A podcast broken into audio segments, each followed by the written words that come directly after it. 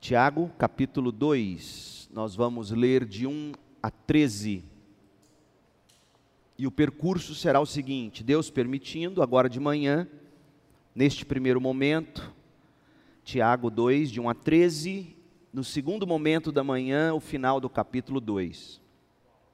À noite, nas duas mensagens, portanto, muito café, nós vamos em dois momentos estudar o capítulo 3.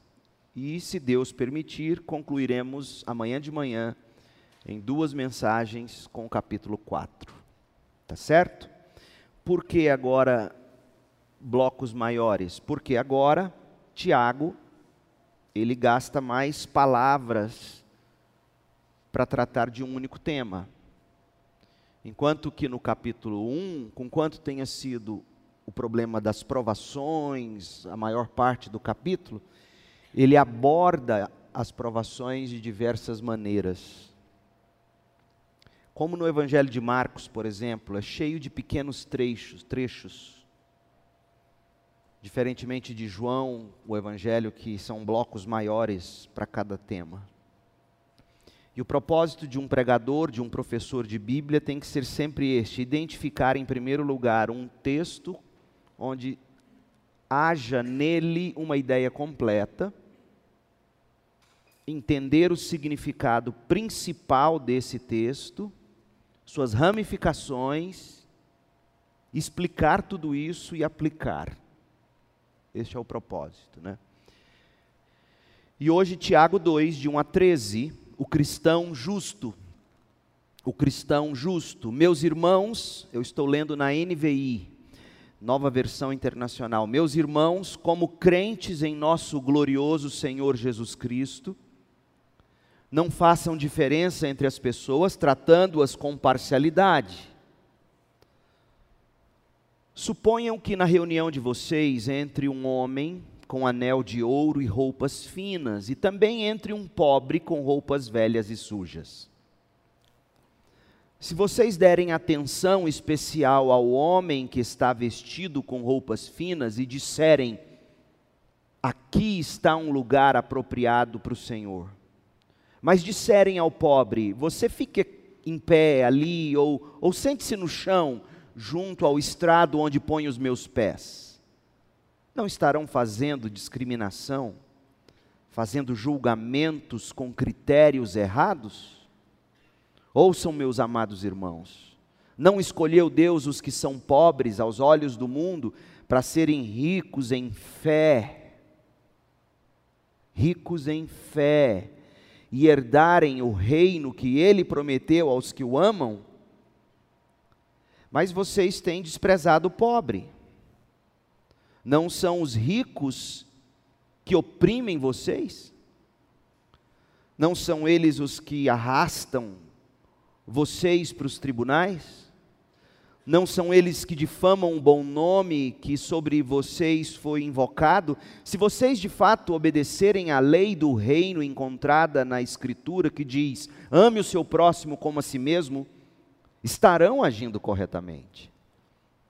Mas se tratarem os outros com parcialidade, estarão cometendo pecado e serão condenados pela lei como transgressores, pois quem obedece a toda a lei, mas tropeça em apenas um ponto, torna-se culpado de quebrá-la inteiramente, pois aquele que disse não adulterarás, também disse não matarás.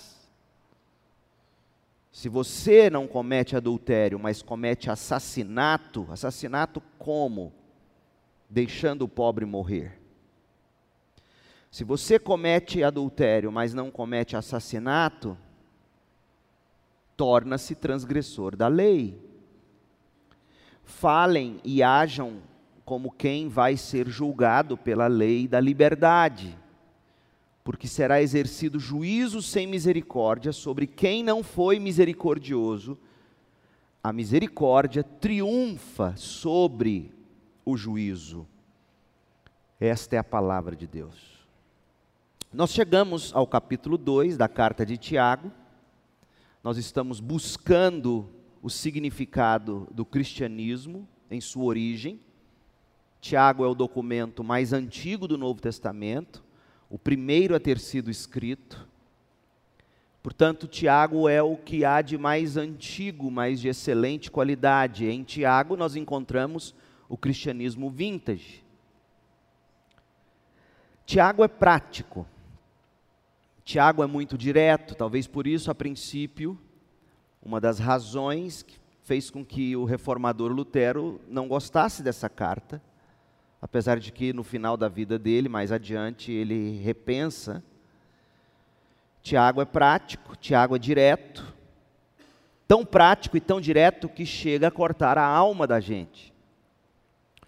Tiago, diferentemente de Paulo, Tiago não tem como propósito desossar o evangelho para examinar seus detalhes. O que Tiago faz, ele, ele assume o evangelho e vai direto às implicações, revelando para nós como será na prática a vida daqueles que têm o evangelho como seu conteúdo. Talvez por isso seja tão fácil pessoas bem intencionadas, eu diria, pegarem o capítulo 2 que a gente acabou de ler, por exemplo, e de repente achar que o cristianismo tem a ver apenas com acabar com desigualdades sociais. O que tais pessoas não entendem é que Tiago jamais imaginaria que é possível você cuidar do pobre, como deve ser para a glória de Deus, e aí veremos adiante, se você primeiro não tiver, como ele disse, a gente leu, herdado, recebido a fé e herdado a vida eterna. Em outras palavras, é impossível viver o projeto de Tiago, que representa o cristianismo vintage, o cristianismo primitivo, o cristianismo que deve ser vivido em todas as épocas. É impossível isso sem que você tenha o Evangelho como seu como aquilo que te salvou, que te justificou diante de Deus, que te levou a Deus. Então, Tiago é prático, mas Tiago não abandona a doutrina. Por isso que a Bíblia, ou qualquer construção teológica, melhor dizendo, qualquer construção teológica, ela tem que partir do pressuposto da Bíblia como um todo. A revelação ela é progressiva e ela se completa nos 66 livros da Bíblia. Tiago não descarta o que Paulo escreveu aos Romanos. Tiago se calca, se calça de Romanos e diz: Olha, Romanos na prática. Tá certo? Você não pode se esquecer disso. Então, o texto que nós lemos toca na ferida de um dos maiores problemas de todos os tempos: o preconceito. E, e, se opondo a essa postura, Tiago revela o tipo de cristão e de igreja que o Evangelho produz. Qualquer comunhão ou comunidade que assuma diferentes padrões daqueles que estão apresentados aqui por Tiago, mesmo que leve o nome de Cristo, não poderá dizer que tem o Espírito Santo de Deus. Assim como Cristo, o cristão deve ser justo. É isto que Tiago quer que a gente entenda. Porque, como veremos e já lemos no texto, já podemos então perceber, Tiago olhava para dentro da igreja e enxergava pessoas que se diziam cristãs, mas que contribuíam ou literalmente deixavam elas, algumas outras morrerem por não terem como comer. Aí ele diz: não há o Espírito nessas pessoas, não há o Evangelho. Vocês se preocupam em não adulterar, mas e aqueles que estão morrendo porque vocês não ajudam? Vocês quebraram a lei. Outra coisa que Tiago ensina, que não está aqui no manuscrito, é que ele não joga a lei fora, pelo contrário, ele, ele usa a lei para corrigir o pecado. Tiago nos permite fazer pelo menos três observações sobre o cristão justo. Tiago nos mostra a atitude do cristão justo, Tiago nos mostra qual é a motivação do cristão justo. E Tiago também nos mostra o discernimento do cristão justo. Note que Tiago é prático, mas ele não é pragmático. Nós vemos claramente no texto que comportamento é fruto do coração consistente com um corpo de doutrinas. Esse link comportamento é fruto de um coração consistente com um corpo de doutrinas, fundamentadas na palavra de Deus. É certo que há motivos concretos para isso, mas contrário do que insistem em dizer algumas pessoas da maioria midiática, o cristianismo corretamente interpretado, gente, e corajosamente praticado, não vai produzir uma sociedade intolerante e preconceituosa. Eu vou repetir: o cristianismo corretamente interpretado, o cristianismo vintage, o cristianismo corajosamente praticado, ele erradicará o preconceito.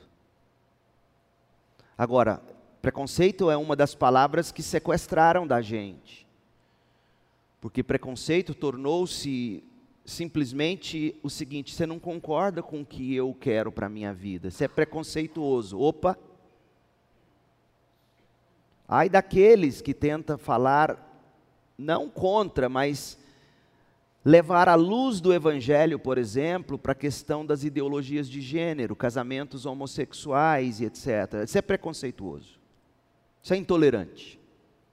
Sim, tem muitos dos meus amigos, ou amigos não, graças a Deus, alguns que eu conheço aí da mídia que não têm nenhum tipo de amor ao falar desses pecados. Deveriam ter a mesma ira e contundência para falar do pecado dele de falta de compaixão, por exemplo. Mas isso é outra história. O cristianismo quando ele é interpretado corretamente e quando ele é praticado corajosamente, ele não produz uma sociedade intolerante, ele produz uma sociedade de fé, de esperança e de amor. Uma sociedade de justiça, como Tiago revela. Uma sociedade cheia de um povo inundado, transbordando graça e verdade. Todo ato de justiça é fruto da graça de Deus. Assim sendo, todo ato de injustiça e de intolerância que vemos praticado em nome do cristianismo, e houve e ainda há, e infelizmente haverá, todo ato de injustiça e de intolerância em nome do cristianismo é e será resultado da deturpação da palavra de Deus, porque o cristianismo pautado na epístola de Tiago produziu e sempre produzirá cristãos justos. É certo que Tiago, aqui neste, neste trecho, vai tratar apenas de, de, de questões financeiras, desigualdade social. Mas se você pegar o princípio que ele usa para resolver o problema da desigualdade social, e aplicar a qualquer outro problema de injustiça, você resolverá de uma forma cristocêntrica e que, portanto, glorifica a Deus e abençoa o próximo. Então vamos lá, como é um cristão justo? Primeiro, a atitude dele, que tipo de pessoa o cristianismo tem que produzir, que tipo de igreja, que tipo de comunidade a fé em Jesus tem que gerar. Tiago nos fala que a fé cristã formará pessoas e igrejas caracterizadas principalmente por duas coisas: gente de justiça e de misericórdia. Atitude de justiça, primeiro. Leia comigo, Tiago 2, de 1 a 4. Veja a atitude de justiça. O cristão tem que erguer a bandeira da justiça. Veio, veja o texto. Meus irmãos, como crentes em nosso glorioso Senhor Jesus Cristo, não façam diferença entre as pessoas tratando-as com parcialidade. Suponham que na reunião de vocês entre um homem com anel de ouro e roupas finas e também entre um pobre com roupas velhas e sujas. Se vocês derem atenção especial ao homem que está vestido com roupas finas e disserem: Aqui está um lugar apropriado para o Senhor, mas disserem ao pobre: Você fica em pé ali, sente-se no chão junto ao estrado onde ponho os meus pés. Ouça o verso 4. Não estarão fazendo assim discriminação? Fazendo julgamentos com critérios errados? O que, que você deduz do verso 4? Como nasce a discriminação? verso 4. Qual é a raiz da discriminação? Verso 4.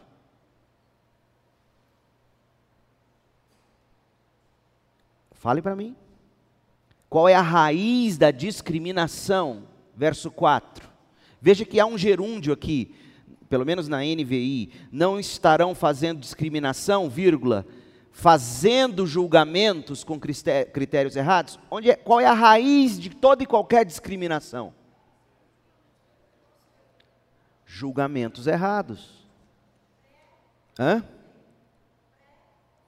Leia o texto. Você está com pré-conceito. O que está dizendo o texto?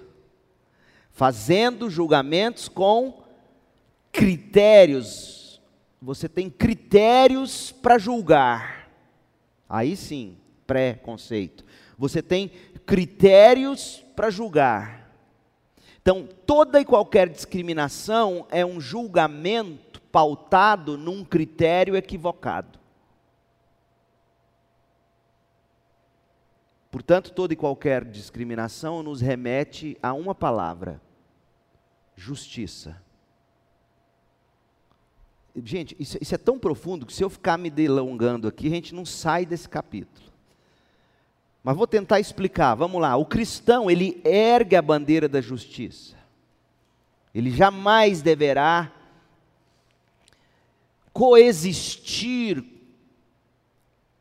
com um coração ou numa comunhão de cristãos que nutrem atitudes de indiferença, de imparcialidade e de discriminação.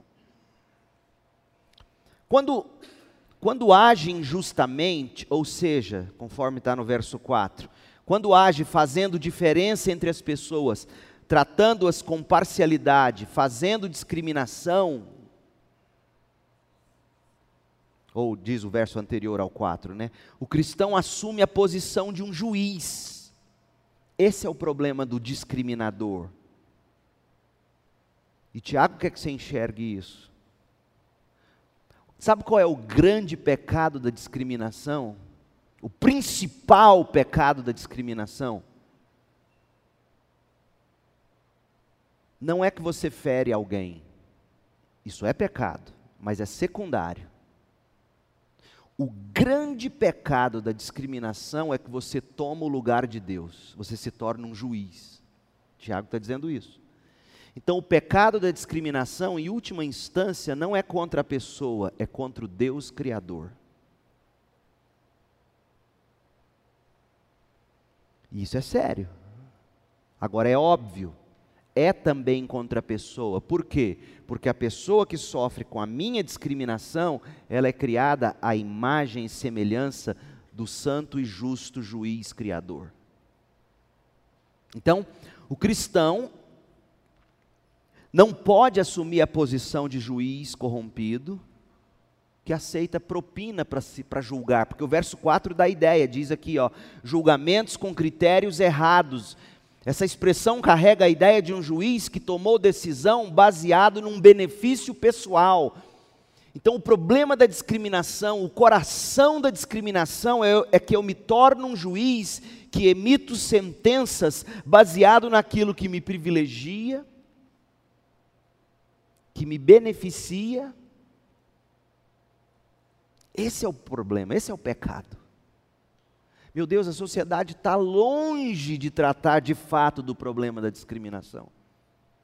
Porque se você não penetrar o coração do discriminador, você não vai mudar essa sociedade. Leis e cadeias não vão corrigir a sociedade. Vão sim restringir em algumas medidas o avanço da maldade. Isso faz, e para isso existe a justiça e a lei, e é isso que os cristãos têm que entender. Nossa lei, nossas cadeias não vão erradicar injustiças. Ponto. Vai restringir o avanço, a velocidade. Por que, que é importante você saber disso? para você não colocar toda a sua esperança num justo governo. O máximo que um justo governo vai fazer, e a gente tem que lutar por isso, é impedir o avanço da injustiça, da discriminação e da maldade. Mas ele jamais vai curar. Porque só vai curar quem penetrar o coração, e quem penetra o coração é Cristo Jesus pelo Espírito Santo de Deus. Então veja, bom, não vou entrar aí, porque senão a gente não termina esse, esse trecho. O cristão, ele, ele age com justiça, sem preconceito racial, não olha se é preto, branco, amarelo, asiático, africano, sem preconceito sexual. Eu não estou falando de ideologia de gênero, estou falando de macho e fêmea sem preconceito sexual no sentido de que um cristão, ele nunca poderá ser um machista e jamais, na mesma proporção, poderá ser o extremo do machismo, que é o quê? Feminismo. Eu não sou machista e não posso ser feminista. É pecado, porque são dois extremos. Então, o feminismo é preconceito contra o homem, em algumas medidas. Agora é óbvio, eu não estou falando, gente, olha, eu não estou falando que as mulheres conseguiram, graças a Deus, algumas igualdades em termos de, de ter voz, de votar, de, de ter trabalho, de ter salário. Ninguém está negando isso.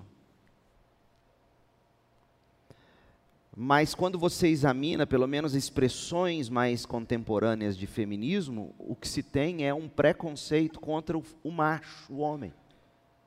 Nós já tivemos revista de escola bíblica dominical ou de União Feminina Missionária da Igreja Batista, revista.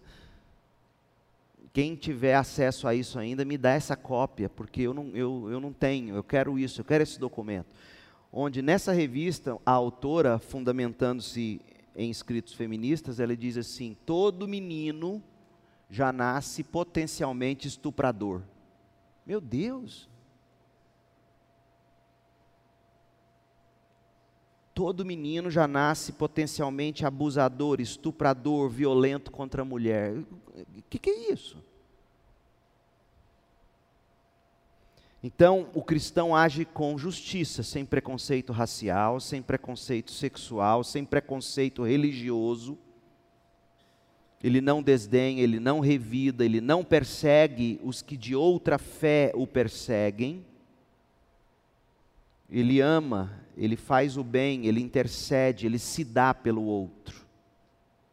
Isso é radical. Nenhuma outra fé ensina assim.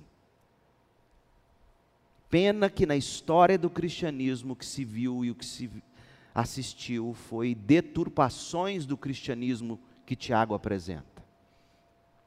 Não tem preconceito social, não faz diferença entre rico e pobre, entre o erudito e o sem instrução, entre o do centro-oeste e o do norte. Gente, eu morei no Sudeste 13 anos o preconceito quanto ao sotaque, quanto ao fato de você não ser ali de São Paulo, é um negócio pecaminoso. Então, o cristão, e isso entre crentes, inclusive. Então, o preconceito, a diferença de classe, se você é do norte, do sul, do centro, ou do leste ou do oeste, não interessa. No livro de Atos, a gente tem uma uma luz de como a igreja primitiva começou a lidar com preconceito. Atos capítulo 6. Os diáconos nasceram na igreja primitiva para serem os primeiros a erradicar preconceito. E olha como a igreja primitiva fez. Capítulo 6 de Atos, verso 1. Naqueles dias, crescendo o número de discípulos, os judeus de fala grega entre eles queixaram-se dos judeus de fala hebraica porque as viúvas de fala grega estavam sendo esquecidas na distribuição diária de alimento. Ou seja, as viúvas de fala hebraica estavam sendo privilegiadas. Esta é uma atitude de preconceito. E por isso, os doze reuniram todos os discípulos e disseram: Não é certo negligenciarmos o ministério da palavra de Deus a fim de servir às mesas. Irmãos, escolham entre vocês sete homens de bom testemunho, cheios do espírito e de sabedoria. Passaremos a eles a seguinte tarefa e nos dedicaremos à oração e ao ministério da palavra. A qual era a seguinte tarefa? Ter certeza de que viúvas, tanto gregas como hebraicas, recebessem a mesma porção, na proporção da necessidade de cada uma. E o que a gente não percebe, porque a gente não conhece o idioma, e, e a gente não vê a, a sabedoria da igreja primitiva, é o que está no verso de número 5. Tal proposta agradou a todos.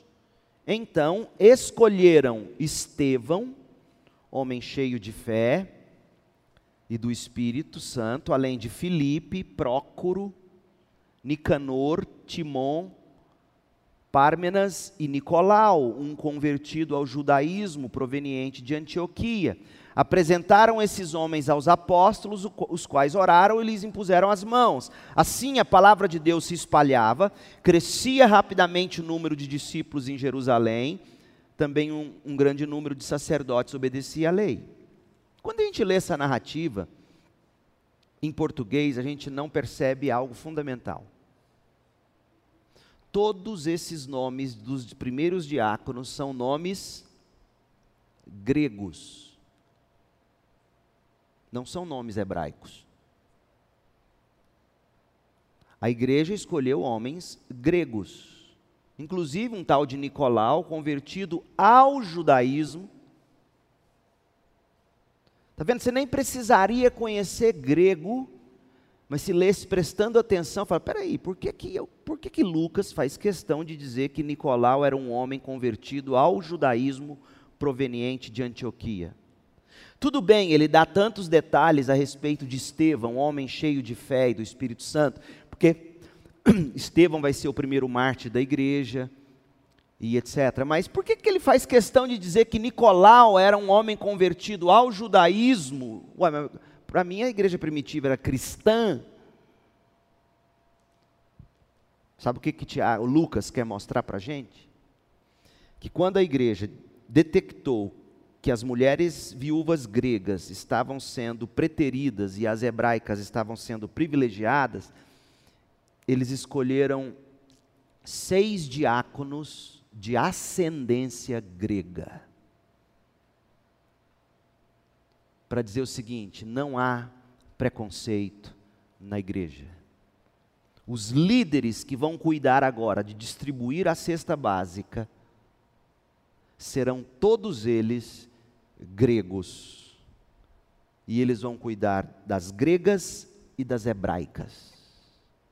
Isso é igreja. Se o problema era que as gregas não estavam sendo beneficiadas, então vamos fazer o seguinte: não é meia meia, não, 50% de diácono grego, 50% de diácono hebraico.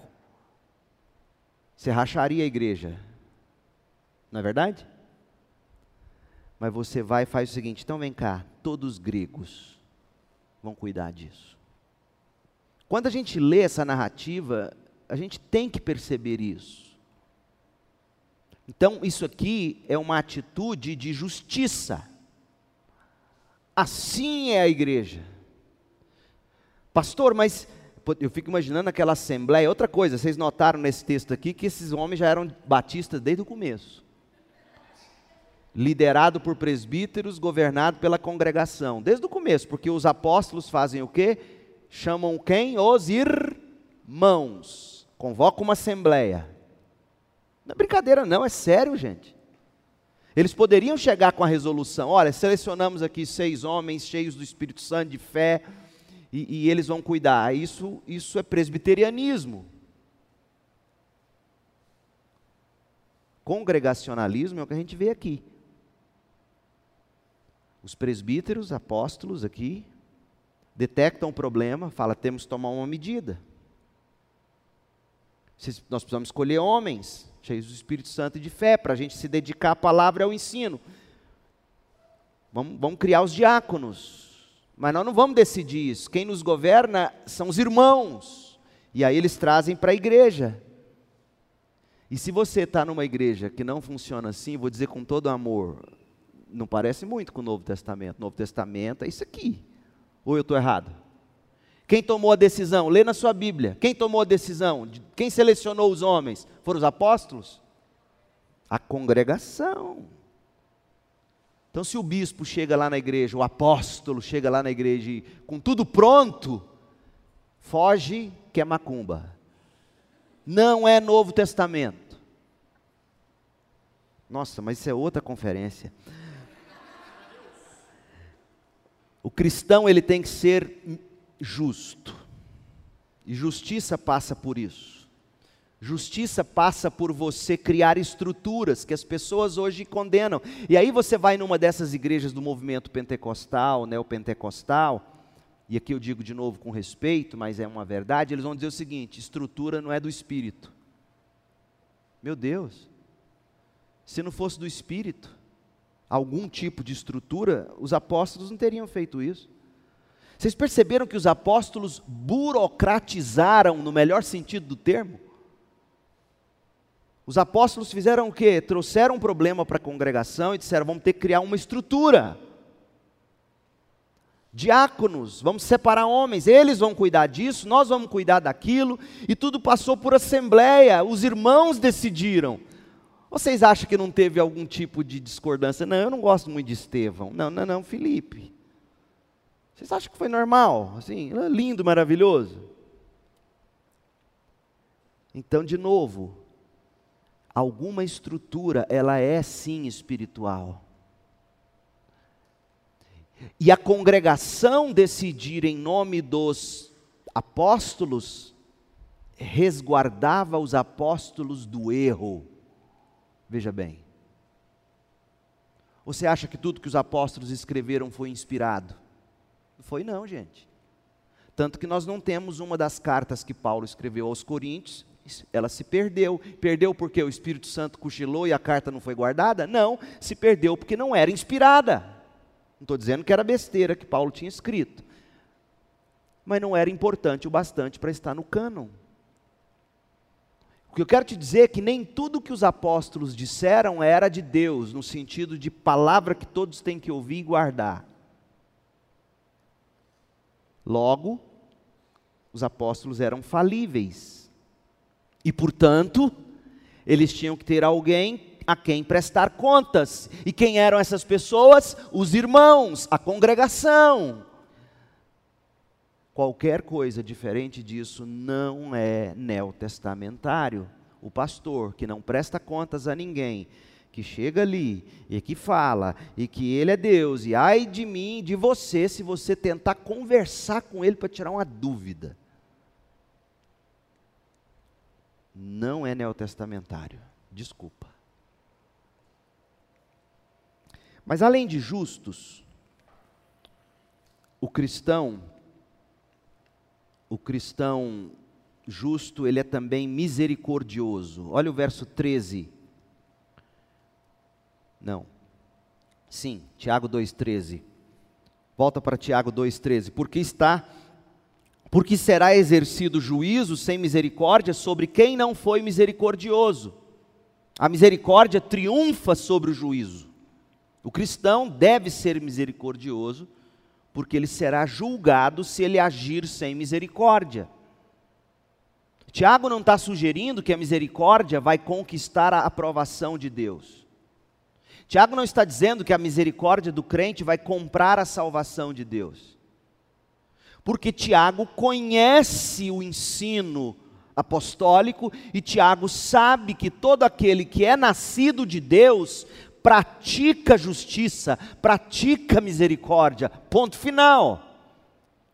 Ele conhece Efésios 2, de 8 a 10. Uai, pastor, mas Tiago não escreveu antes de Paulo? E se eu te disser que então, seguindo sua lógica, Paulo poderia muito bem ter lido Tiago e dito assim: Eu concordo com Tiago. Então, deixe-me deixar claro o que estava ali no mecanismo de Tiago quando ele escreveu. O que estava lá, aí Paulo escreve Efésios 2, de 8 a 10. Fomos criados para as boas obras. Então, eu não, eu não sei, está vendo? Isso prova que Lutero também era infalível, gente. Ou falível, perdão. Ah, mas Lutero não gostava de Tiago. Lutero não é Deus, e louvado seja o Senhor. Lutero não conseguiu enxergar num primeiro momento que Paulo e Tiago não estão em contradição. Tiago escreve o cristianismo em praça pública e Paulo escreve as engrenagens que movem o cristianismo em praça pública. Efésios, Romanos são as engrenagens da praça pública de Tiago. Está claro isso? Então, Tiago sabe que o cristão, ele por natureza produzirá como fruto do espírito, ele produzirá o quê? Justiça e misericórdia.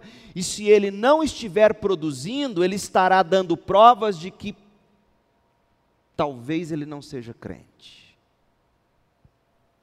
O que significa atitude de misericórdia?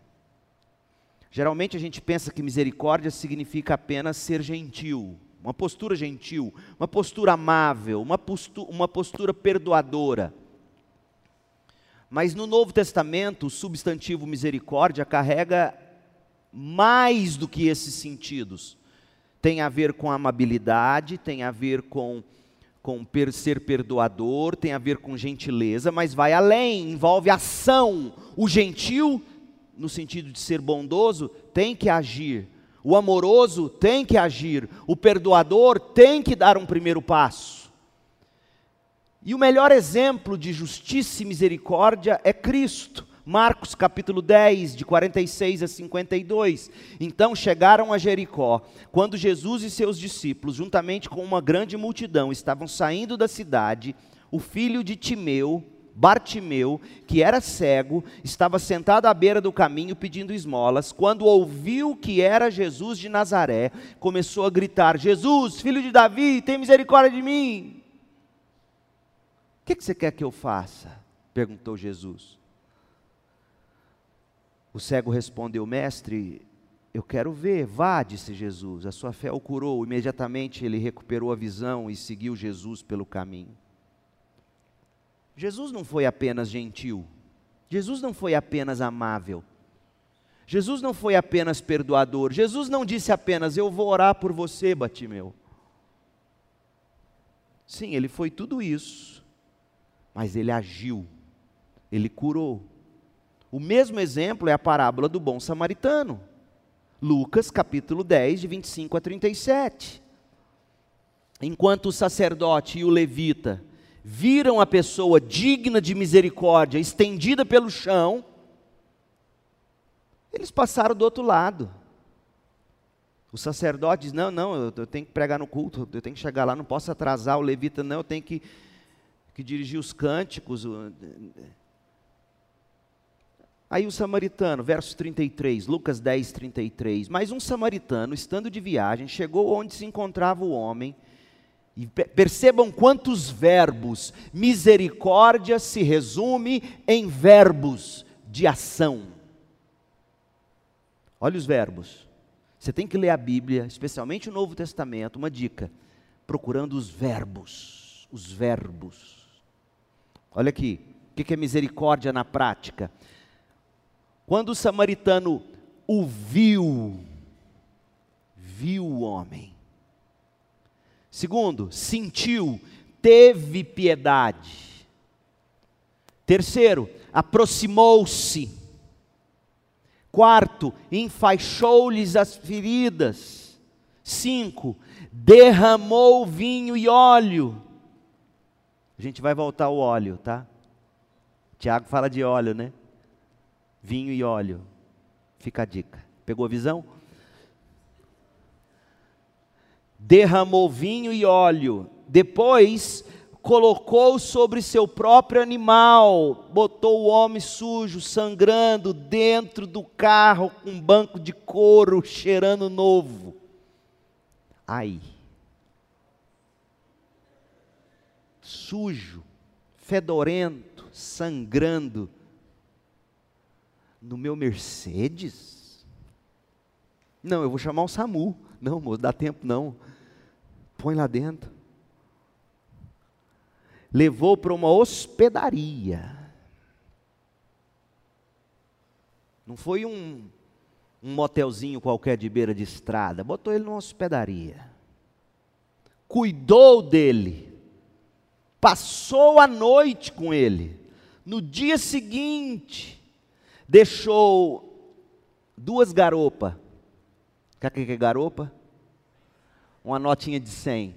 Deixou dois denários ao hospedeiro e disse: Cuide dele, eu preciso resolver minhas coisas, mas eu vou voltar e eu vou pagar todas as despesas que você tiver. Isso aqui é misericórdia.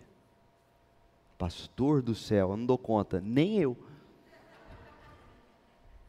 Mas o cristianismo, quem te disse que ele não é fruto de um milagre? Quem tem o Espírito de Deus e vai crescendo em fé, começa a agir assim. E como eu disse ontem, aí digamos que o samaritano tem a, segunda parábola que Jesus não contou. O samaritano percebeu que o homem foi curado e de repente folgou, começou a correr atrás dele. Já que você cuidou de mim, você pode começar a me ajudar? E, e o samaritano foi ajudando, até que chegou um ponto que o samaritano falou assim: escuta, eu tenho te ajudado e te ajudei, mas. E já dei provas de que eu amo. Mas será que você não está folgado demais? Está na hora de você começar a trabalhar com as próprias mãos, porque quem não trabalha, que não coma, diz Paulo. Porque o extremo, de um lado, é a gente não se importar e não exercer misericórdia. O extremo do outro lado é o outro achar que todo mundo tem obrigação de cuidar dele, no erro e nas consequências de vida dele. Esse é um grande problema também. E geralmente essas pessoas que estão passando necessidade não param para pensar que, de fato, elas estão colhendo consequências de escolhas. E que, portanto, elas têm que olhar para essa circunstância e crescer com isso e glorificar a Deus por isso e nisso também. Então, atitude justa e misericordiosa. Quando fala com os cristãos, o Tiago diz: o cristão age com justiça, o cristão age com misericórdia. Tiago está aqui pensando naqueles entre nós que mais precisam. E está dizendo que nós sabemos que eles precisam, mas quando nós, sabendo que eles precisam, não agimos, Tiago 2, de 14 a 17, que é o texto seguinte que a gente vai estudar, ele diz: vocês pecam não só quando praticam o mal, vocês também pecam quando vocês se omitem de fazer o bem que vocês sabem que tem que fazer. Segundo, a motivação do cristão justo. Para qualquer religião, inclusive para o secularismo, que a gente entende ser um tipo de religião, E para o cristianismo mal interpretado, seja esse cristianismo católico, romano ou evangélico, tem o católico romano e o evangélico descambado. Atitudes justas e misericordiosas nessas, nessas distorções de cristianismo, atitudes justas e misericordiosas visam conquistar o favor de Deus. ou sentir-se em paz, já que Deus nos criou com consciência, a lei de Deus está gravada no nosso coração e quando o ser humano sente a culpa, o ser humano tendo sido criado à imagem e semelhança de Deus, por mais mal que ele seja, em, em algum instante o coração e a mente dele vai senti-lo, fazê-lo sentir culpado ou com a necessidade de ter que fazer algo para socorrer alguém. Então, quem não tem a motivação certa para socorrer o outro, ou vai agir simplesmente para não sentir culpa, e aí, digamos, Bill Gates, bilhões, e dos bilhões ele tira 2 milhões, 3 milhões. Quer dizer, por que, que você faz filantropia? Qual é a sua motivação? E aliás, o americano é muito melhor nisso do que o brasileiro. Nossa mentalidade é me dá, me dá, me dá, me dá, me dá, me dá, me dá, me dá. Nunca deixa eu te dar, deixa eu te dar, deixa eu te dar. E aí você você olha para a motivação bíblica, qual é a motivação para o cristão justo? Não é apaziguar a consciência dele para ele viver em paz e desfrutar do que ele tem, sem culpa. A maioria das pessoas faz assim. Nem tampouco ele é do tipo que diz: Eu vou fazer isso porque eu vou merecer o favor de Deus. Eu tenho que ser bom para eu ser salvo. Tiago diz: Não, essas não são as motivações. Tiago e o restante do Novo Testamento revela que o que deve motivar o cristão a praticar justiça e misericórdia é uma coisa só: a glória de Deus capítulo 2, verso 1, Tiago, meus irmãos, como crentes em nosso glorioso Senhor Jesus Cristo. Crente é outra palavra que sequestraram de nós. Religioso é uma palavra que sequestraram de nós. Todo mundo mete a boca em religião. Não, não sou crente religioso. Espera um pouquinho. Não existe quem não seja religioso. Como vimos ontem à noite, existe a verdadeira religião e a falsa religião. Outro termo que as pessoas detestam usar é crente. Sequestraram de nós. Porque Tiago diz: como crentes em nosso glorioso Senhor Jesus Cristo, não façam diferença entre as pessoas, tratando-as com parcialidade. Três motivações embutidas aqui para você ser justo filântropo, amoroso, bondoso. Três motivações. Primeira, a glória de Cristo diante dos homens. Meus irmãos, como crentes em nosso glorioso Senhor Jesus Cristo. O Senhor a quem servimos é glorioso. E a glória do nosso Senhor será percebida através, obviamente, da criação dele e das atitudes de amor e de compaixão. Oh, meu povo, como Cristo é glorificado quando as pessoas olham para nós. Eu disse esse exemplo, deixa eu te dar um exemplo. Você tem um tênis bacana, uma calça bacana. Sim, você pode ter que comprar outra daqui um tempinho. Mas dá para vestir. E você sabe que tem um irmão na igreja que veste a mesma calça. às vezes suja, rasgada, sapato fedido. Que bonito seria você falar o seguinte: eu vou juntar dinheiro e o próximo tênis que eu vou comprar não é para mim, eu não vou comprar um Vans para mim. O próximo Vans eu vou dar para aquela pessoa que está precisando. Eu não vou dar o meu Vans velho para ganhar um novo me sentir tranquilo. Dei o velho, agora estou com o novo. Não é desapega, não é desapega do guarda-roupa para você encher com coisa nova, não, é desapega o seguinte: o próximo celular que eu vou comprar não é meu, é do meu irmão que precisa. Uau! Dorme com essa. Eu sei que eu vou esvaziar a igreja. Tem igreja que promete o celular novo, mas eu estou lendo Tiago. Por que, que eu entrei nisso? Ah, lembrei. O mundo, quando olha para você abrindo mão de coisas para você, para você dar para o outro, ele fala: espera aí. Qual que é a sua motivação? Não, não, não. Aí você fala: não, a motivação é a seguinte: o Cristo que me salvou, Ele é glorioso, Ele me deu, eu não merecia nada. E eu tenho aprendido com Ele que eu fui criado para as boas obras, Efésios 2,10. E eu sou o sal da terra, eu sou a luz do mundo. Eu tenho que ser diferente, eu tenho que iluminar diferente, eu tenho que abençoar diferente.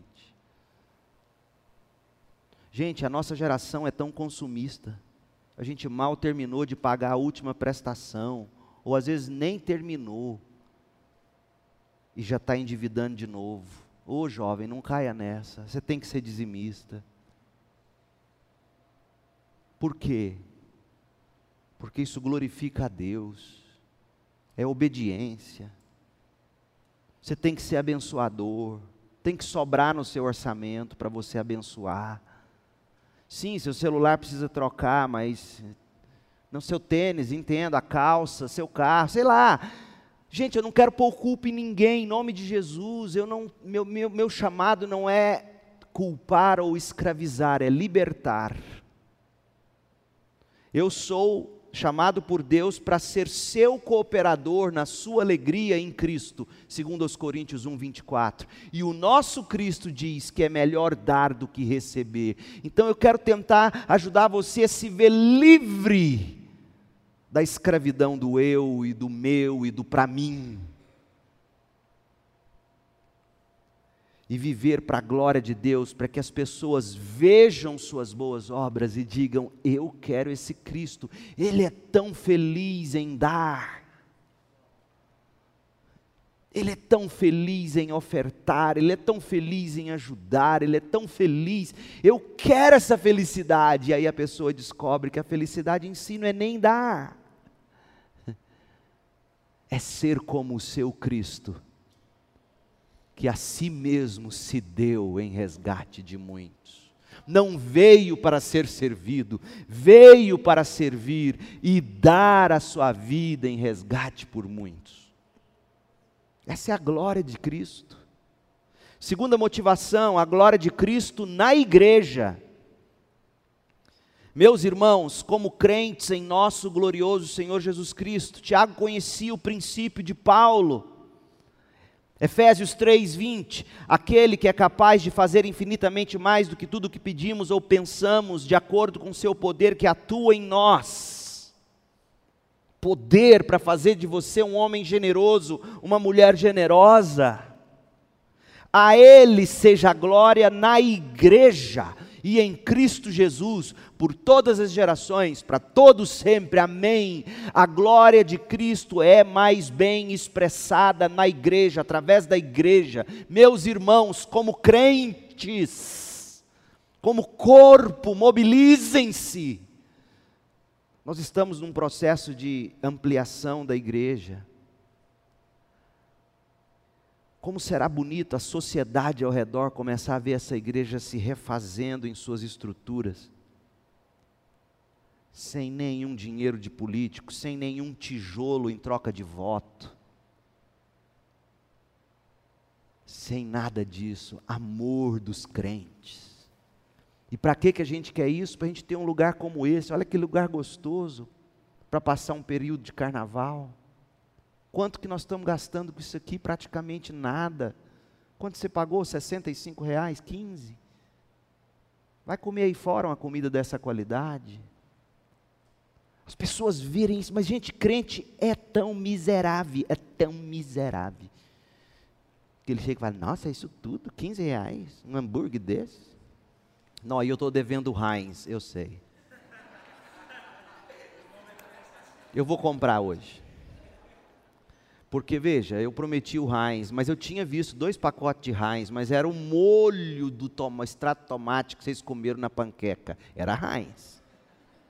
E o ketchup está lá, eu vou, eu vou, eu vou escrever para a diretoria dessa igreja. Porque aquele ketchup lá dá até câncer. Não come aquilo não. Aquilo é do diabo. Então, a glória de Cristo na igreja, através dos meus irmãos, como crentes, agindo. Veja, eu não estou pondo culpa nenhuma em você para você não dar. Eu estou tentando te mostrar que quando a gente aprende a dar, há um gozo nisso. E é você quem perde. Por exemplo, 2 Coríntios 9, Deus ama quem dá com alegria, né? Ah, pastor, eu não tenho alegria em dar. Então não vou dar, né? Porque é lei, então se eu não, eu não tenho alegria, foi desgraçado. Porque literalmente uma, uma pessoa assim é desgraçada, literalmente. Ela não tem graça. Porque Jesus está dizendo assim: você precisa encontrar o privilégio, o prazer de dar com alegria. Desses Deus gosta. Porque primeiro, e você tem que. Eu vou entrar lá de novo, mas segundo os Coríntios 8, Paulo fala desses macedônios, que primeiramente eles entregaram a si mesmos a Deus e depois o dinheiro deles. Então Deus ama quem, quem dá com alegria, porque Deus ama aqueles que antes de qualquer coisa se entregaram com alegria a Ele. Então, se você não está tendo alegria em dar, é bem provável que você ainda não tenha se entregado com alegria a Ele. Dorme com essa. E acha que é lei. Quem se entregou com alegria a Deus vai encontrar alegria em dar. Aí você faz esse caminho aqui para o gasofilácio, você vem com prazer, Deus, o Senhor me deu mais do que eu mereço. Motivação número 3, a glória de Cristo no próximo. Tiago 2,1: Meus irmãos, como crentes em nosso Senhor Jesus Cristo, não façam diferença entre as pessoas, tratando-as com parcialidade. Então, além da glória de Cristo diante dos homens, além da glória de Cristo na igreja, Tiago apresenta uma motivação ainda mais profunda para os crentes agirem indistinta e imparcialmente, com justiça, com misericórdia. O que? A glória de Cristo no ser humano, criado à imagem e semelhança de Deus. Olha o que ele vai dizer, Tiago, no capítulo 3, verso 9. Com a língua bendizemos o Senhor e Pai, e com ela amaldiçoamos os homens, feitos à semelhança de Deus. Quando eu socorro alguém, quando eu abençoo alguém, quando eu cuido de alguém, quando eu oferto para alguém, quando eu faço como aquele bom samaritano, meu alvo é alguém feito à semelhança de Deus. Por isso que é pecado toda e qualquer forma de abuso, de negligência, de parcialidade, de preconceito, porque você está pecando em primeiro lugar contra Deus. E sim contra quem foi criado a imagem. Então, onde está o valor do ser humano? Não está no ser humano em si. O valor do ser humano está no fato de que ele é a semelhança de Deus. Por isso que a gente vale mais do que cachorro. Não é para chutar cachorro. É pecado chutar cachorro, é pecado maltratar animais. Mas a gente vale muito mais do que as vaquinhas do Greenpeace. O ornitorrinco do Greenpeace, lindo, para a glória de Deus. Mas nós fomos feitos à semelhança de Deus. Há resquícios, há, há, há reflexos da glória de Deus em toda a criação. Mas eu e você e qualquer ser humano é feito à semelhança de Deus. Então, quando eu ajudo um ser humano,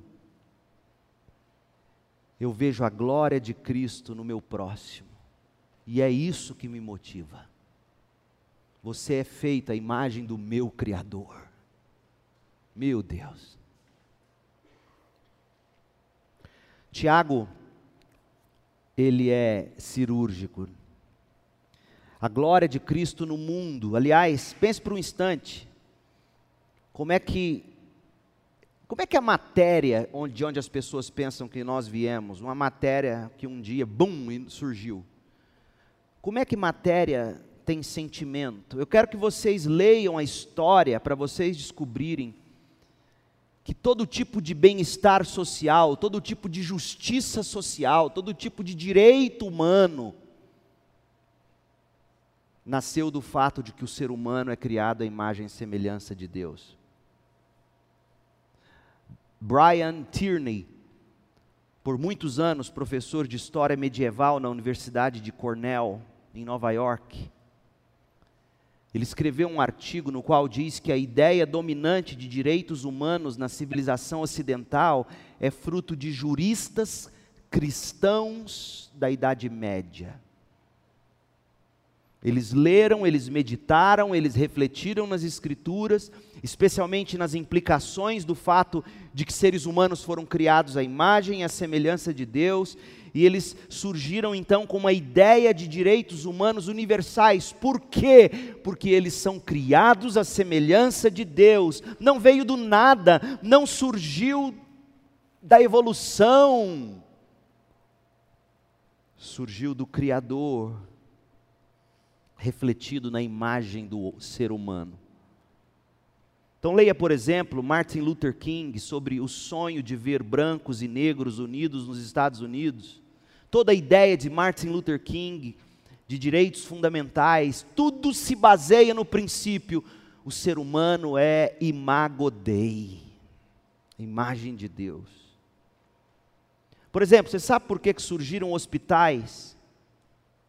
Pega o livro, o livro de Abigail Ryan Evans, intitulado O Ministério Terapêutico da Igreja, Programas Práticos para Ministérios de Saúde, da editora Loyola, e confira que os hospitais surgiram ainda nos primeiros séculos da era cristã, meados do século IV, seguindo a tradição dos primeiros crentes, que abririam as próprias casas para acolher enfermos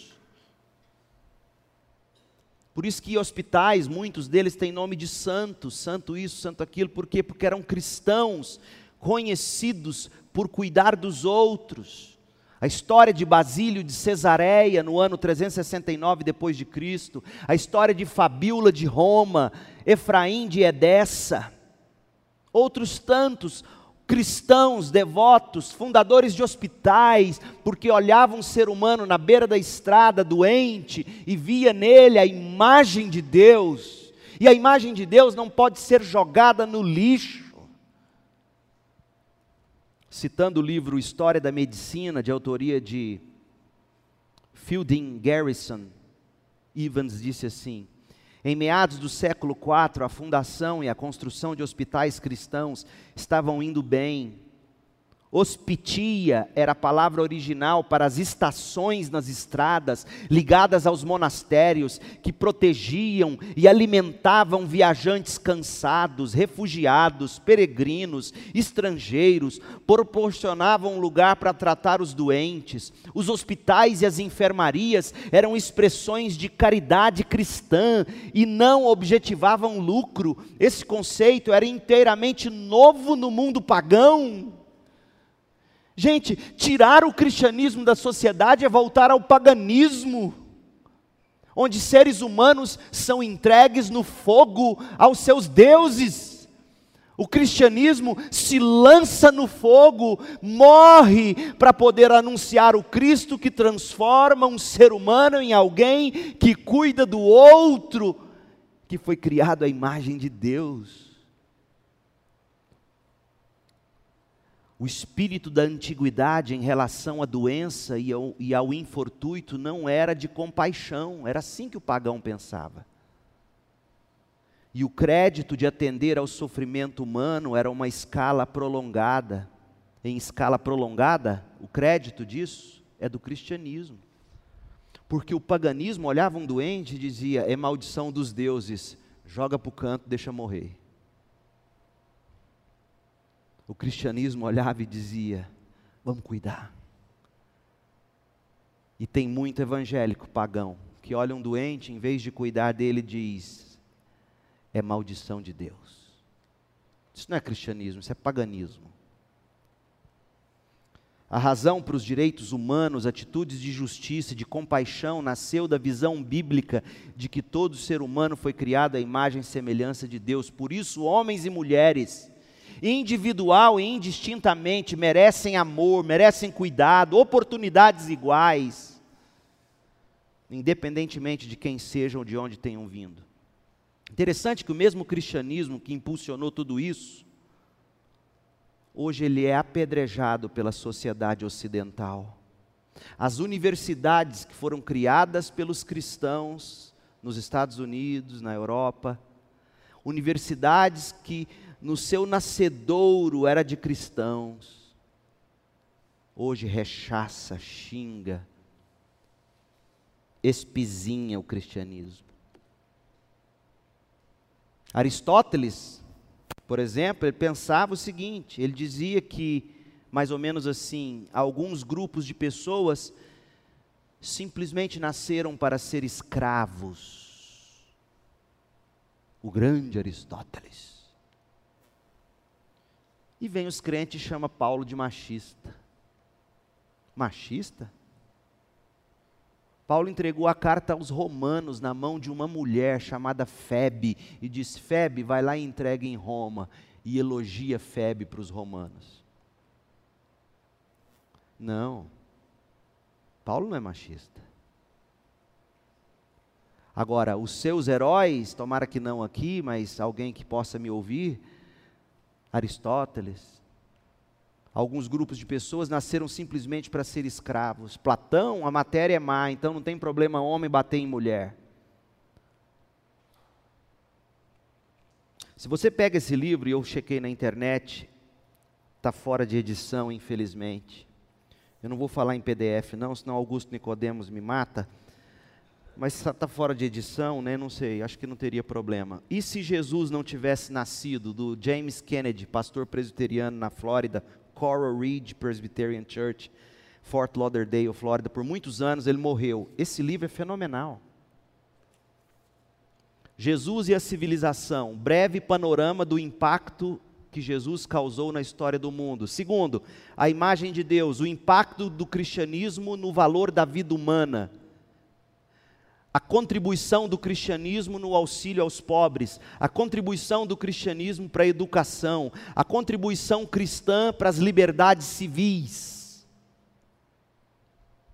O impacto do cristianismo sobre a ciência, o impacto do cristianismo sobre a economia, o impacto do cristianismo no sexo e na família, o impacto cristão na saúde e na medicina, o impacto do cristianismo na moralidade, o impacto do cristianismo nas artes e na música, vidas transformadas por Cristo, aspectos negativos do cristianismo na história. O crente de verdade olha para o seu passado e reconhece seus erros e os confessa como pecado. O que acontece quando a atenção do cristianismo é retirada, cumprindo nosso propósito no século 21? Livraço. Tinha que estar no clube do livro o mundo não seria o que é se Cristo não tivesse nascido. E Tiago nos mostra isso aqui. Meus irmãos, Tiago 2:1, meus irmãos, como crentes em nosso glorioso Senhor Jesus Cristo, não façam diferença entre as pessoas, tratando-as com parcialidade. Tiago 3:9, com a língua bendizemos o Senhor e Pai, e com ela amaldiçoamos os homens feitos à imagem, à semelhança de Deus o que é que nos motiva a ser justos? A glória de Deus.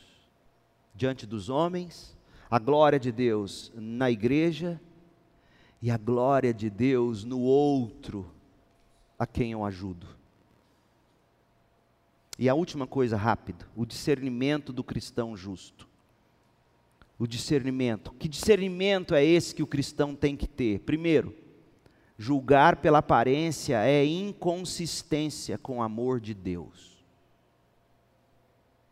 Tiago 2, de 5 a 8.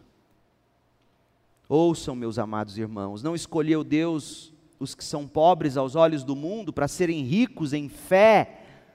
Deus escolheu pobres, os menos sábios, para serem ricos, ricos em fé, herdeiros do reino Essa é a nossa herança.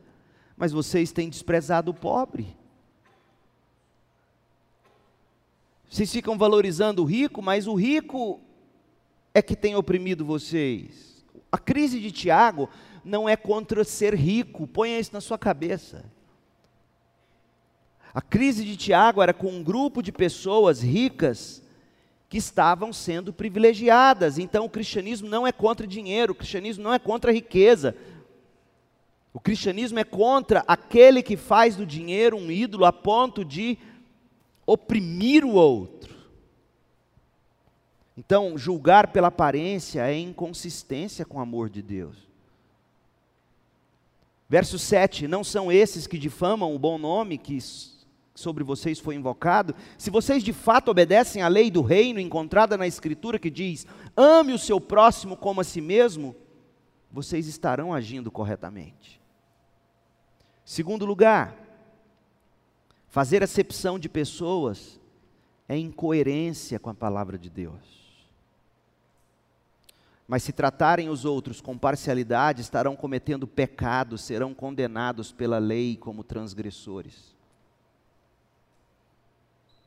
Então, nosso papel, por exemplo, ideologia de gênero, pessoas que para casamento do mesmo sexo, nós jamais vamos apedrejá-las, nós vamos amá-las, nós vamos acolhê-las até um certo ponto. E tendo revelado que as amamos o bastante, as amamos tanto que chegaremos ao ponto de dizer: este é um viver pecaminoso que precisa ser curado pela cruz de Cristo. Você não pode viver assim diante do seu Criador. Mas a igreja, antes de primeiro acolher, apedreja. E não é gay. Ame, cuide. E em amor e verdade diga: é sim pecado. Então, fazer acepção no sentido de nem querer ouvir, de nem querer receber, de nem querer demonstrar compaixão, é incoerência com a palavra de Deus. Sim, nós vamos falar a verdade, mas falá-la em amor,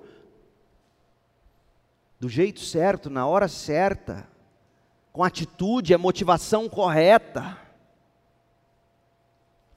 Em terceiro lugar, agir sem amor é inconsequência diante da justiça de Deus. Verso 12: Falem e ajam como quem vai ser julgado pela lei da liberdade.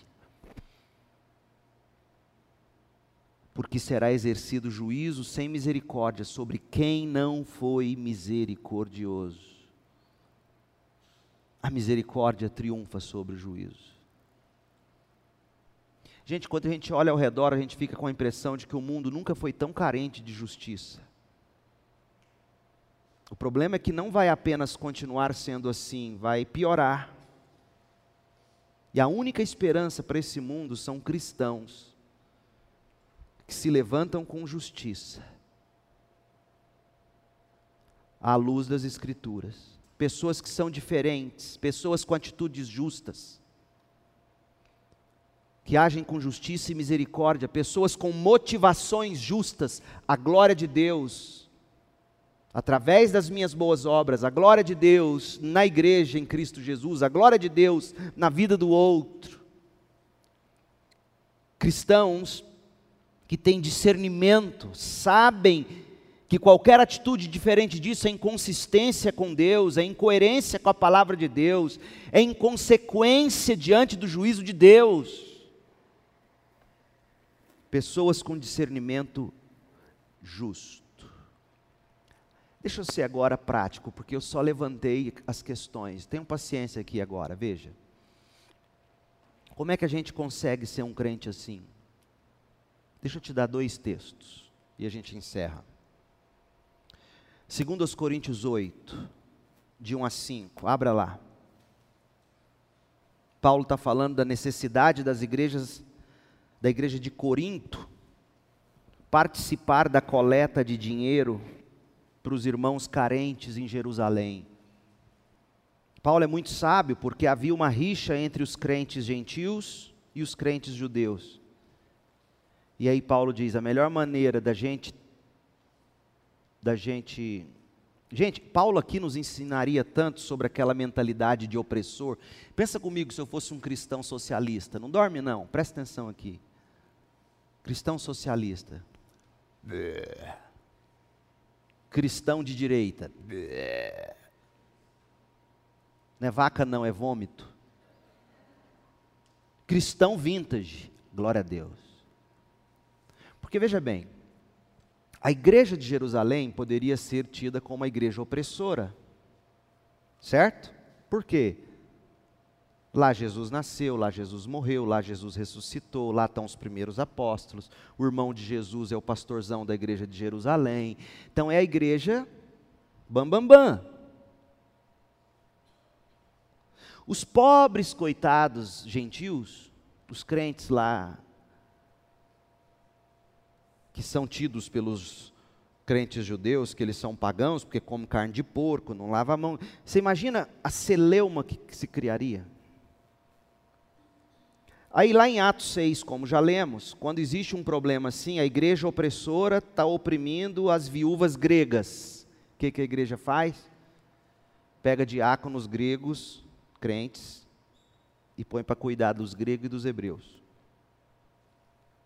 Aí a igreja de Jerusalém, a opressora, começa a passar necessidade, fome, perseguição. Paulo diz assim: sabe como é que nós vamos resolver esse problema? Não é discutindo quem é opressor, quem é oprimido. Nós vamos ajudar. Aí ele começa a coletar entre os crentes gentios dinheiro para mandar, entre aspas, para a igreja opressora. Era como se os crentes da América Latina, presta atenção, sabendo que os crentes americanos estão passando fome, e aí os crentes latino-americanos começam a recolher dinheiro para mandar para os crentes americanos. Foi isso que a igreja fez. O cristianismo vintage é ou não é muito mais radical do que cristianismo de direita ou de esquerda? Seja cristão. Olha o que Paulo faz. Com esse pano de fundo, segundo os Coríntios 8, verso 1. Agora, irmãos, queremos que vocês tomem conhecimento da graça que Deus concedeu às igrejas da Macedônia, fora de Jerusalém.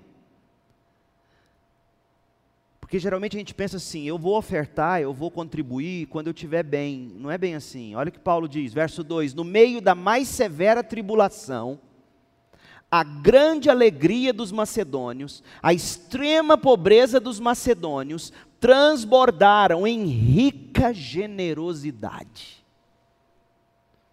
Pois eu, Paulo, dou testemunho de que os macedônios deram tudo tudo quanto podiam e até além do que podiam, e pasmem, por iniciativa própria. Por isso que eu jamais vou ser do tipo de pastor que vai ficar aqui apelando para você dizimar e ofertar. Eu vou te ensinar a verdade naquilo que eu melhor entendo ser. Mas fazer apelação não é apostólico. Paulo diz aqui, por iniciativa própria, os macedônios nos suplicaram insistentemente o privilégio de participar da assistência aos santos em Jerusalém, a igreja opressora. E não somente fizeram o que esperávamos, mas entregaram-se primeiramente a si mesmos ao Senhor e depois a nós. A nós em que sentido? Escreveram o cheque, fizeram o TED, fizeram o DOC. Paulo, está lá na sua conta, leva para Jerusalém. Pela vontade de Deus. Isso aqui é radical. Você não precisa ler Karl Marx, você não precisa ler Scruton. Você lê Paulo e põe em prática. Como é que você consegue fazer isso? Entregar a si mesmo em justiça. Como é que você faz isso? Que atitude é essa? Como é que você consegue entregar a si mesmo, depois entregar seu dinheiro, insistindo mesmo não tendo condições, mas ajudando além do que poderia. Que tipo de mentalidade cria crente assim? Não é ensinando o crente a barganhar com Deus, dizendo, faz que você ganha mais. Não! E também não é, não é menosprezando o dinheiro, dizendo, não, nós somos chamados para ser pobre. Isso também não. Não é ensinando a pessoa a ter medo, se você não der, Deus vai tomar. Não é assim. Como é que alguém se motiva? Aí eu termino. Hebreus 10. Como é que você vira um macedônio no que diz respeito à justiça e generosidade? Como é que você vira um cristão justo, como Tiago diz que temos que ser? Hebreus 10, 32. Lembrem-se dos primeiros dias, depois que vocês foram iluminados, quando suportaram muita luta e muito sofrimento. Algumas vezes vocês foram expostos a insultos, tribulações, em outras ocasiões fizeram-se solidários com os que assim foram tratados. Vocês se compadeceram dos que estavam na prisão e aceitaram alegremente o confisco dos seus próprios bens, ou seja, na medida em que eles se identificavam com crentes que já estavam presos porque eram crentes, na medida em que os que estavam fora da cadeia, crentes, se identificavam publicamente com os crentes que estavam presos por serem crentes, o que, que acontecia com os crentes ainda livres? O Estado ia lá e tomava tudo deles, confiscava bens, dinheiro, às vezes até família. Vocês se compadeceram, aceitaram com alegria o confisco, não ficou batendo boca na mídia, não foi para o YouTube, não foi brigar Esse sim era um governo opressor. E como é que os cristãos agiam? Alegremente diziam: pode levar, pode levar, eu vou continuar ajudando meus irmãos. Como é que você consegue ser alguém assim? Sem ter raiva, ódio do seu governo, orando pelo seu governo, orando pelas suas autoridades, como Paulo diz que a gente tem que orar. E olha que as autoridades dos dias de Paulo era essa aqui, ó que tomava os bens, o dinheiro e a família dos crentes. Como é que você consegue ser assim? Olha o verso 34. Eu amo essas preposições. Pois, eles faziam isso, pois sabiam que possuíam bens superiores e permanentes. Eles sabiam que tinham Cristo no céu, em pé, pronto para recebê-los como recebeu Estevão. É a única vez na Bíblia em que o Cristo está em pé no trono, recebendo um humilde crente seu e dizendo: entra para o gozo do seu Senhor. Se você tem consciência disso, você se torna justo e generoso. Eu possuo um bem superior e permanente. Por isso, não abram mão da doutrina Olha para que serve a doutrina. Verso 35: Por isso não abra mão da doutrina, não abram mão da confiança que vocês têm, ela será ricamente recompensada. Cristãos justos e generosos são cristãos que foram salvos pela graça, por meio da fé em Jesus Cristo, na vida e obra de Cristo, e nutrem agora a sua esperança no que lhes aguarda no céu. Pode tomar bens, filho, mulher, toma o que quiser, eu não largo meu Cristo e eu cuido dos meus irmãos. Essa é a alegria superior, moçada. Enquanto vocês não tiverem alegria nisso, vocês vão continuar mancando e caindo no pecado.